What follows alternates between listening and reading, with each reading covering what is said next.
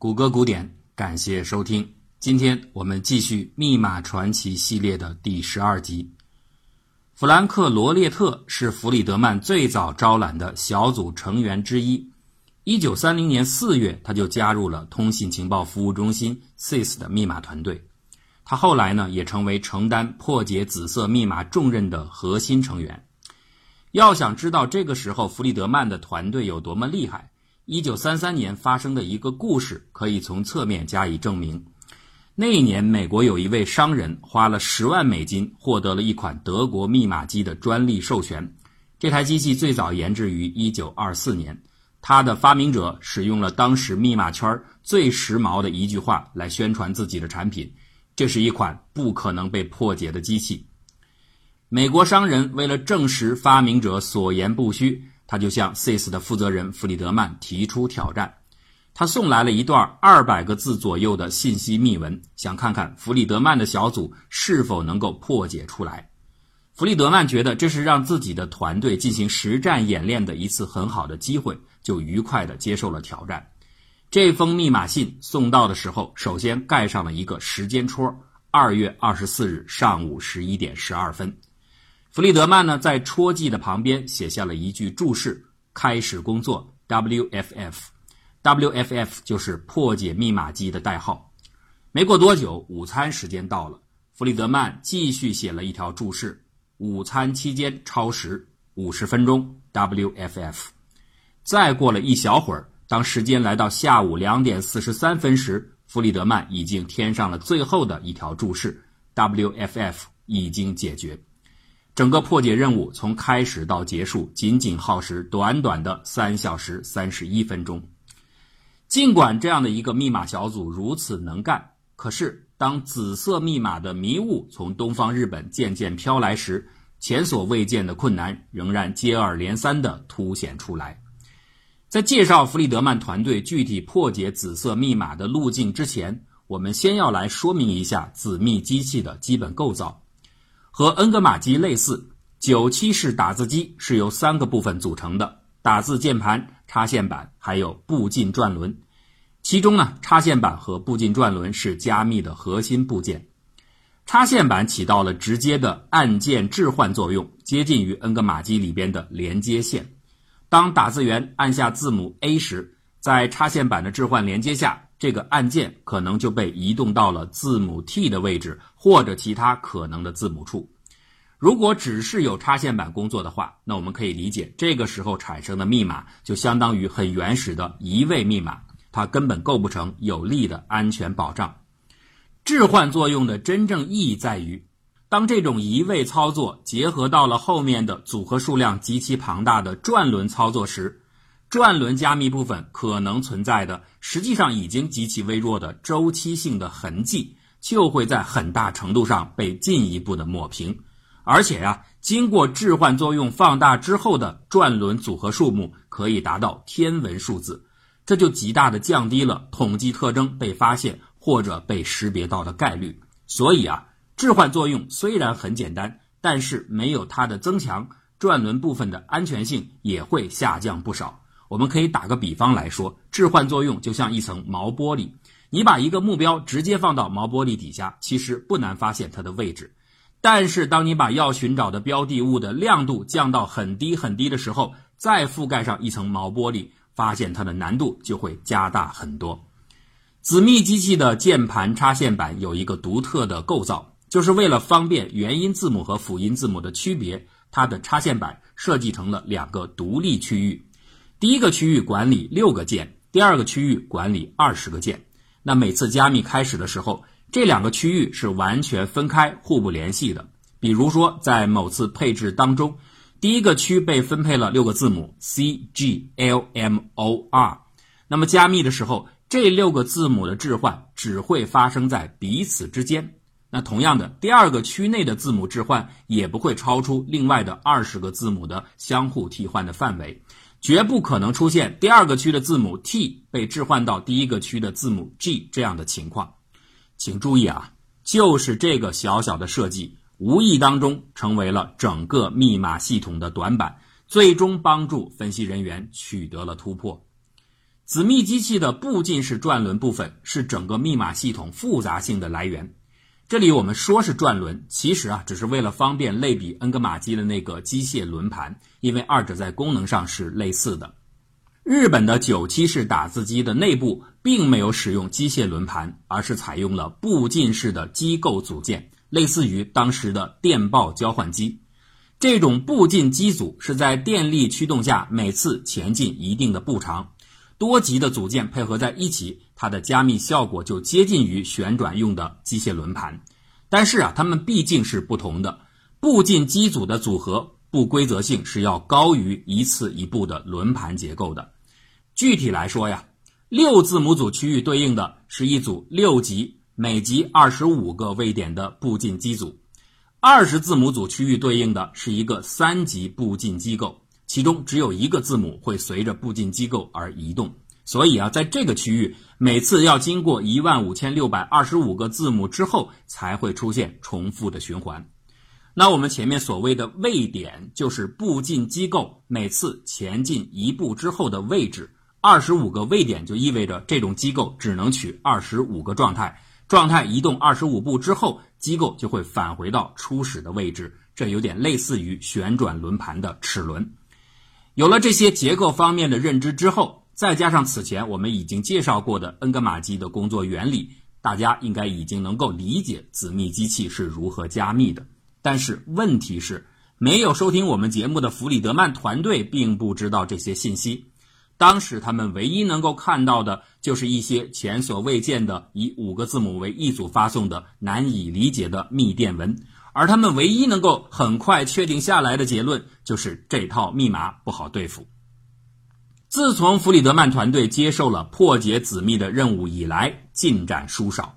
罗列特他们用了几个月的时间，也仅仅是带有猜测性质的确定出了一个方向，那就是紫色密码可能是红色密码的升级。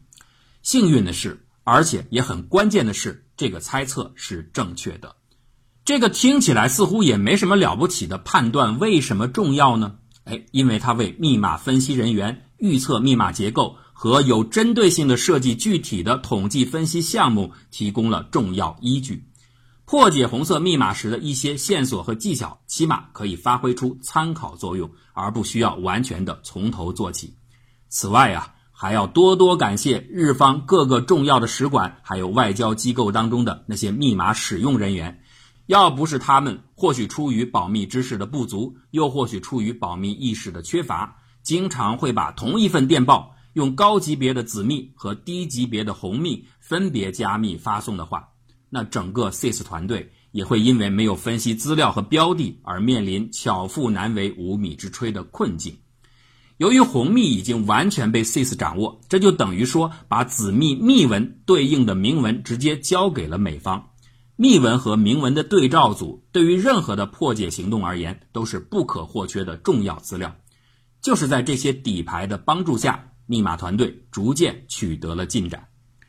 首先被弗里德曼团队察觉到的就是紫色密码的密文似乎存在着分组规律，所有的字母全都可以被分到两个独立的组当中，一个组里边有六个字母，另一个组里边有二十个字母。在每一份的密文之中，两个组的字符是不会发生混合的。我们现在知道，这当然是前面所述的紫色密码机的插线板结构使然，而这。正是突破的第一步，在每一份密文当中鉴定出这两个字母组的字母成员并不困难，因为啊这两个组的字符不会混合，每个组只在组内进行字符替换，所以啊六字母组的密文字符它的频率其实等同于它对应的明文字符在自然文本中的统计频率，故此啊可以采用尝试的方法。通过在二十六个字母当中不断枚举可能的六字母组合，比较它的自然文本下的统计频率和密文六字母组的统计频率，当二者极为接近的时候，就可以确定出这篇密文的六字母组。那自然这也就同时确定出了较大的那个二十字母组。有人在这可能会有疑惑呀。二十六个字母取六字母的组合其实是非常多的，穷举比较的话，时间上会不会不允许？哎，的确是这样的。但是这是一个经验积累的问题，最开始分析的时候，这样的穷举效率一定是极低的。但是随着经验和知识的积累，以及其他一些语法方面线索的辅助，分析人员对字母组合的特征就会越来越熟悉。到了后来，确定六字母组已经不再是困难的事情。由于子密机器的密钥是每天更换一次，所以每一天当中的电报密文的六字母组通常是相同的。这就为上述的统计分析提供了足够的样本，不至于因为样本过小而出现偏差。分解字母组这一步听起来很简单，实际上却非常的关键。子密机器设计上的这个疏忽之处，让原本结合在一起的不可分割的二十六个字符，变成了六字符和二十字符的两个组。这就等于把一个规模为二十六的集合拆成了两个相对较小的集合。其中的一个集合的规模，甚至仅仅只有六这样一个很低的水平。熟悉计算机算法的人一定都能体会到，这种可分解性对于降低问题复杂度的巨大价值。这就让紫色密码隐藏自己指纹的那条防线出现了一个突破口。机械式密码并不是真正安全的、完全随机的系统，它本质上还是逃不出字母替换表的循环周期的。只不过这个周期非常非常的长，所以在实际上就接近于随机的程度，或者说这是一种伪随机的机制。那为了能够机械化的实现这个机制，这种超长周期它也不能够直接的构造出来，而是要通过若干可以循环的组件，它们的组合来产生出来。恩格玛机里边的每个轮盘，子密机里的每一个步进机组，都是这样的循环组件。所以啊，这就意味着机械式密码它必然是可分解的。攻克这样的密码，从本质上来说，就是要找到这个超长周期的分解方式。而现在，子密机器的短板让第一个可分解性如此迅速地浮现出来，这对于弗里德曼小组来说当然是喜出望外。短小的六字母组最容易处理，它可以作为密码规则的某种索引。弗里德曼小组首先编制出了一个有头没尾的无穷字母的替换表，替换表的行索引是已经确定出来的六字母组的明文字符，列索引呢是所谓的键位 （key position），也就是六字母组对应的那个步进机组在每个步长的位置。当然了，编写替换表的时候，弗里德曼这些人是不知道子密机器的构造的，他们也不清楚所谓步进机组的存在。他们在这儿定义的键位，就是根据我们上面说的所有机械式密码一定遵守的可分解性假定出来的最低一级的那个循环组件所有状态的集合。但是啊，这个集合的状态循环的数量在一开始是不清楚的，周期长度不知道，所以初始键位就设计成开放式的，可以一直向下排列。分析人员根据每天截获密文的统计结果。把当天六个字符在不同键位上对应的密文变换后的字符全都填到表格当中，形成了一个长长的阵列。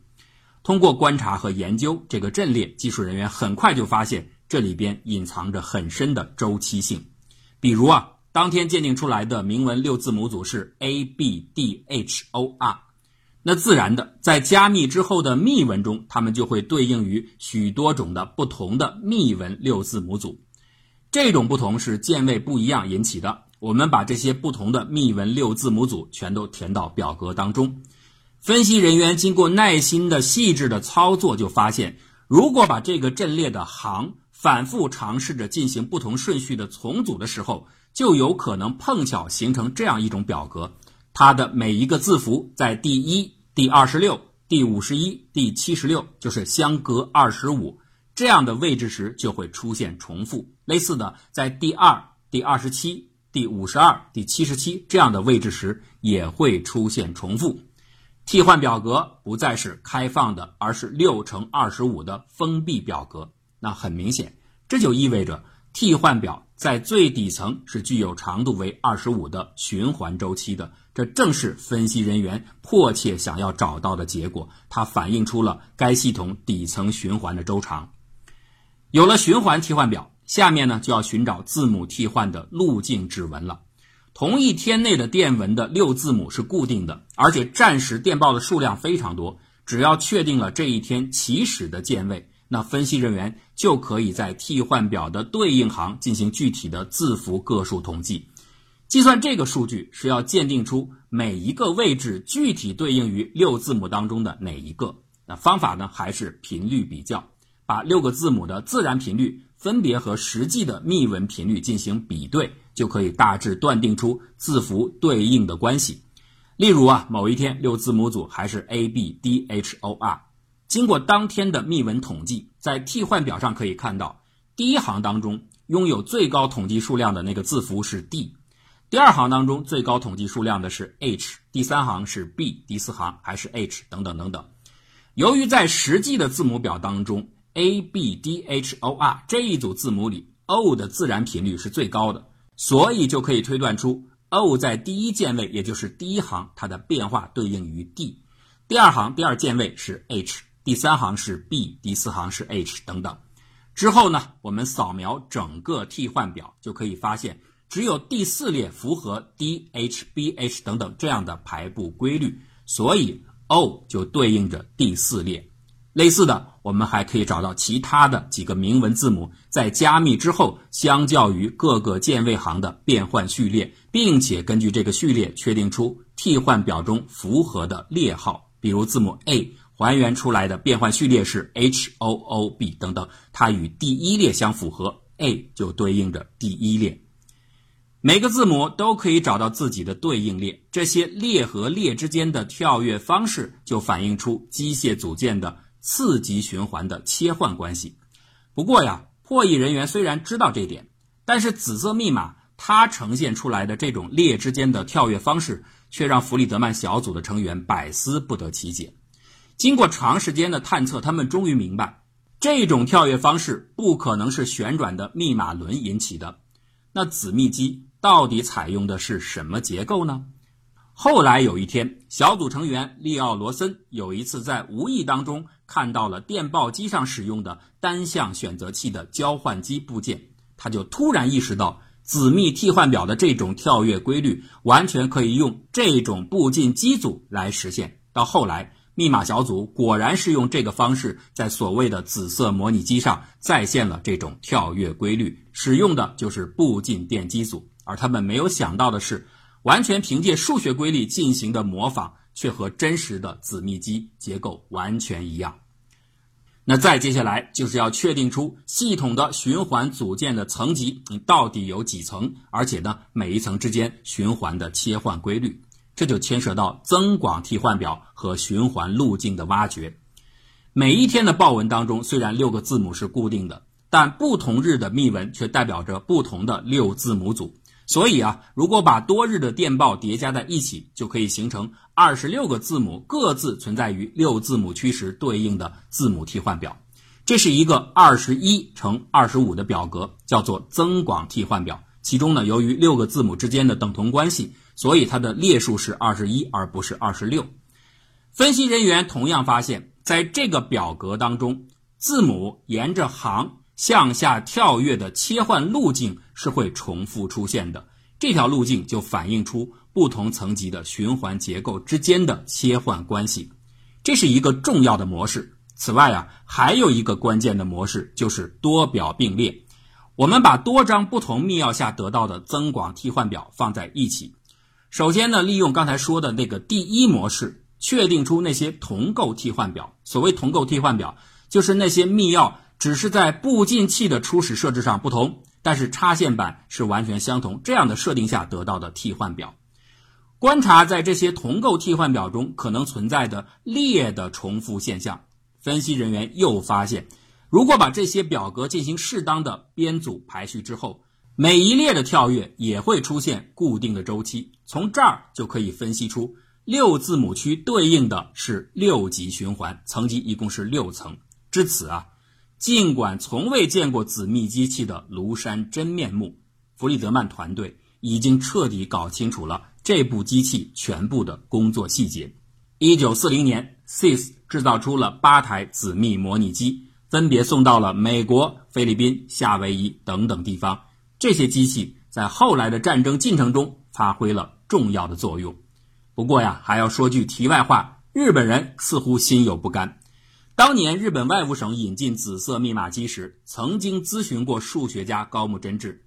这位并没有深入了解过密码学的学者，只是凭借自己对组合数目的估算，就断定紫色密码的变化数目极其巨大，这是难以破解的。或许啊，正是出于这样的信心，在很长一段时间以来，即使日本人已经知道了整个事件的经过，还是有人坚称弗里德曼小组一定是见过紫色密码机或者类似的恩格玛机，才能够仿制成功。这份自大。会在后面的战争中继续带给日本严酷的惩罚。